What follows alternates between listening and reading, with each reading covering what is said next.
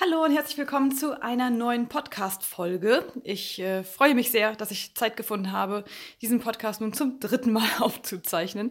Äh, ich habe schon zwei Versionen vorher, aber der Ton war mir irgendwie immer nicht gut genug. Ich habe verschiedene Aufnahmegeräte und letztlich lande ich einfach immer wieder bei meinem Handy. Man soll das nicht für möglich halten. Aber jetzt ähm, habe ich hoffentlich noch Chance, diese Podcast-Folge aufzunehmen, denn Johanna, die heute übrigens zehn Monate alt ist, Wahnsinn, wie die, wie Zeit rennt, die schläft gerade und ich hoffe, dass sie noch die nächsten drei bis fünf Minuten weiter schläft, denn länger wird der Podcast heute nicht. Ich habe nämlich nur einen kurzen Schreibtipp für heute. Aber falls wir uns noch nicht kennen, stelle ich mich einmal ganz kurz vor. Hi, ich bin Annika, die Gründerin des Blogs vom Schreibenleben.de. Und du erhältst auf diesem Kanal hier, Podcast oder Video, wo auch immer du mich gerade hörst, Schreibtipps, Marketingtipps und Tipps auch zur Persönlichkeitsentwicklung. Und ich helfe Autoren, spannendere Romane zu schreiben und letztlich eben vom Schreiben leben zu können. Heute habe ich, wie gesagt, einen Schreibtipp mitgenommen oder mitgebracht, besser gesagt. Und ich hoffe, dass der sehr hilfreich sein kann, denn bei mir ist es so, dass manche Szenen, wenn ich sie schreibe, erstmal sehr mau wirken. Die haben wenig Spannung, die sind irgendwie langweilig und wenn ich sie lese, habe ich das Gefühl, dass ich das alles wieder wegschmeißen könnte. Und in solchen Situationen habe ich immer einen Trick auf Lager und zwar die schlichte und einfache Frage, was könnte nun schlimmstenfalls passieren?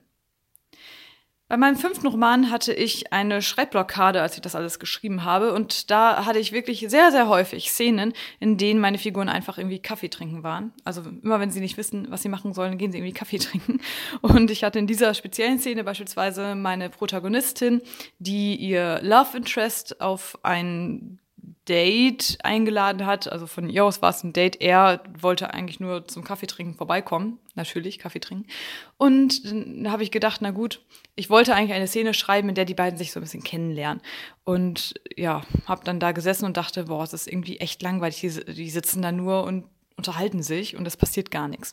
Und da habe ich dann überlegt, okay, was könnte denn eigentlich schlimmstenfalls passieren?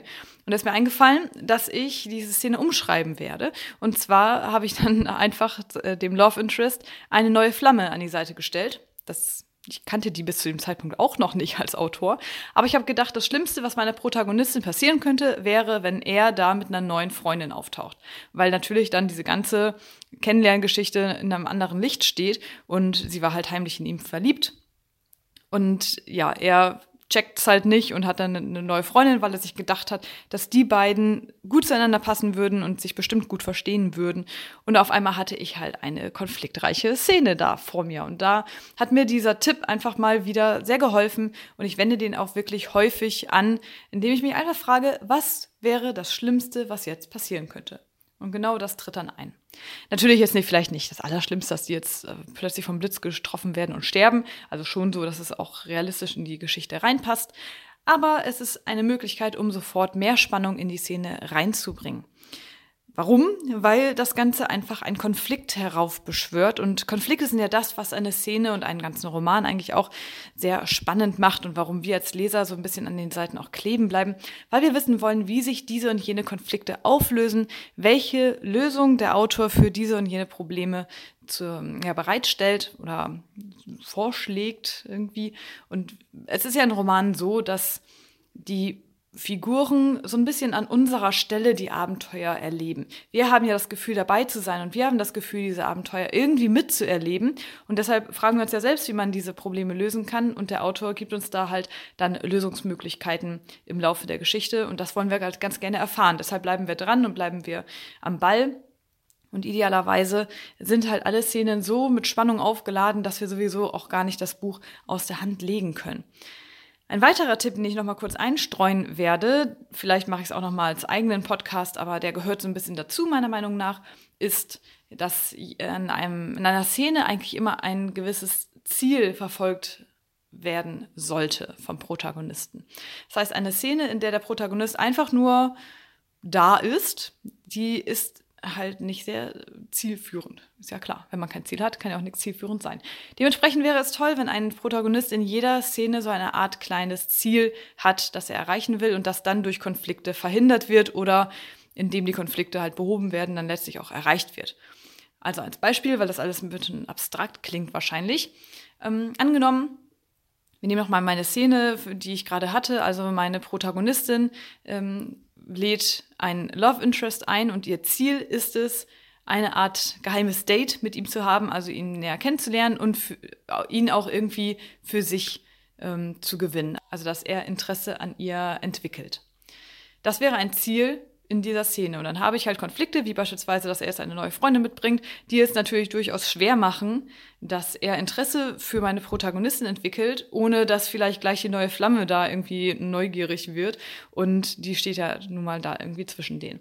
Also das wäre so für, für eine Szene beispielsweise ein Ziel, was erreicht werden soll, wo auch gleich ein Konflikt mit drin ist.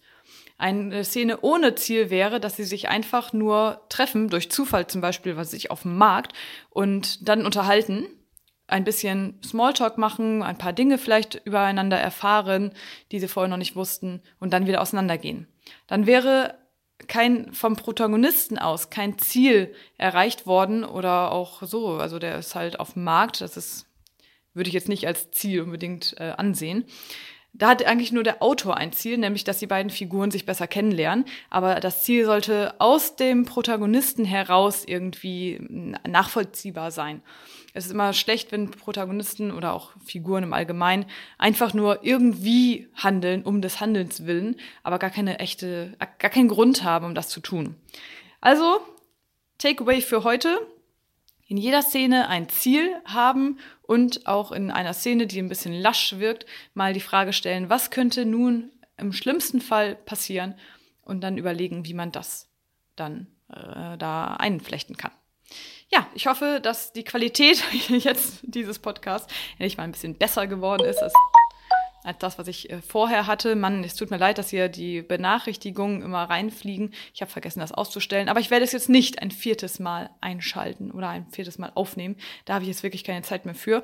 Also ich hoffe, dass sich das jetzt nicht so massiv gestört hat und dass du mir trotzdem treu bleibst. Je nachdem, wo du es gerade hörst, kannst du eventuell dem Blog folgen oder den YouTube-Kanal abonnieren oder den Podcast abonnieren. Wenn du möchtest, tu das also gerne, um über neue Podcasts benachrichtigt zu werden. Ich werde versuchen, das jetzt wieder in regelmäßiger äh, oder in der nächster Zeit wieder regelmäßig hochzuladen. Es ist schwierig, weil man einfach sehr wenig Zeit hat, wenn man ein Kind zu Hause rumflitzen hat.